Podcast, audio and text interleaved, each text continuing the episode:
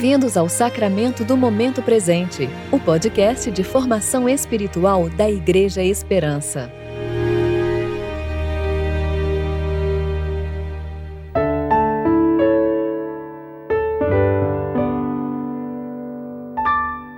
Hoje é quinta-feira, 11 de novembro de 2021, tempo de preparação para o 25º domingo após o Pentecostes.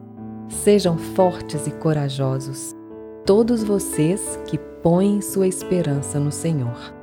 Salmo 31, 24. Eu sou Dani Braga e vou ler com vocês a reflexão de Fábio Seabra, referente a 1 Samuel, capítulo 1, versículos 21 a 28.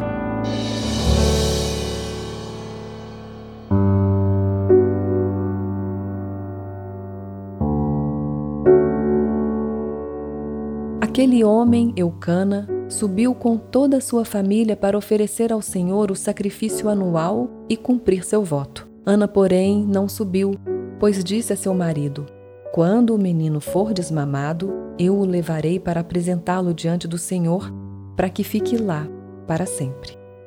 Eucana, seu marido, lhe disse: Faze o bem que te parecer, fica até que o desmames. Apenas confirme o Senhor a sua palavra. Então a mulher ficou e amamentou seu filho até desmamá-lo. Depois de desmamá-lo, quando o menino ainda era pequeno, ela o levou à casa do Senhor em Siló com um touro de três anos, um efa de farinha e um recipiente de couro cheio de vinho. Então sacrificaram o touro e apresentaram o menino a Eli.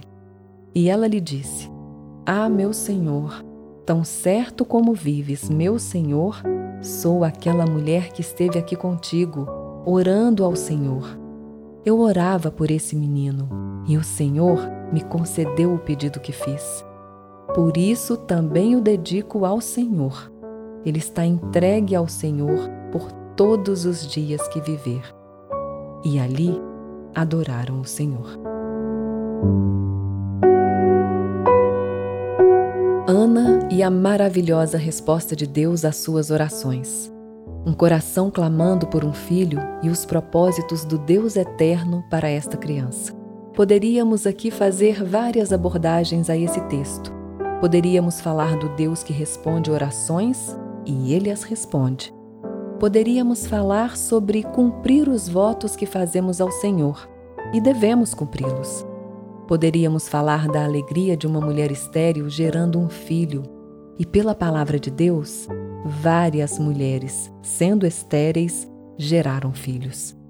Mas a abordagem que quero fazer é outra. Está no último versículo deste lindo texto. Ana dedicando seu filho ao Senhor. Nos dias de hoje, nós pais, se você ainda não é, saiba que no tempo de Deus isso acontecerá nos preocupamos muito com o que devemos dar ou o que devemos deixar para os nossos filhos. Uma boa educação, sim. Uma boa estrutura familiar, claro. Um bom acesso aos estudos, lógico. Mas tem gente que para por aí. Tem famílias se preocupando com o bem-estar dos filhos, com educação, entre outras tantas coisas, que estão se esquecendo do principal: ensiná-los no caminho do Senhor. Se tem algo valioso, se existe um tesouro que devemos deixar para os nossos filhos, esse é o Senhor. Devemos ser espelhos que refletem a luz de Cristo sobre eles. Devemos ensiná-los a amar a Deus como o amamos.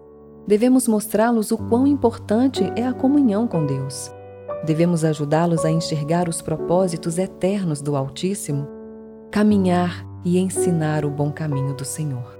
Antes de todas as coisas, antes de apresentar a eles um time de futebol para torcerem, antes mesmo de eles falarem as primeiras palavras, papai, mamãe, deveríamos ensiná-los Jesus Cristo.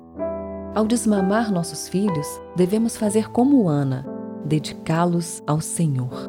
Hoje, essa dedicação pode ser bem diferente dos tempos de Ana. Dedicá-los ao Senhor é lhes apresentar o Deus onipotente, onisciente e onipresente. É propor a eles que se relacionem com o Criador de forma honesta. É dar a eles oportunidade de verem nossas lágrimas escorrendo pelos nossos rostos demonstrando que Deus é o nosso abrigo e fortaleza, mesmo em tempos de angústia. É apresentar a eles o mundo através do Evangelho de Jesus Cristo. É mostrar a beleza da ordem criada e ensinar a mordomia com o jardim. É bem dizer o nome daquele que vive e reina eternamente. É os encorajar diante da morte e dizer: não acabou, essa viagem só começou. Vamos para onde fomos criados para estar, em Deus. Oremos. Meu coração exulta no Senhor, a minha força está exaltada por causa do Senhor. A minha boca se ri dos meus inimigos, pois me alegro na tua salvação. Não há ninguém santo como o Senhor. Não há outro além de ti. Não há rocha como o nosso Deus. Amém.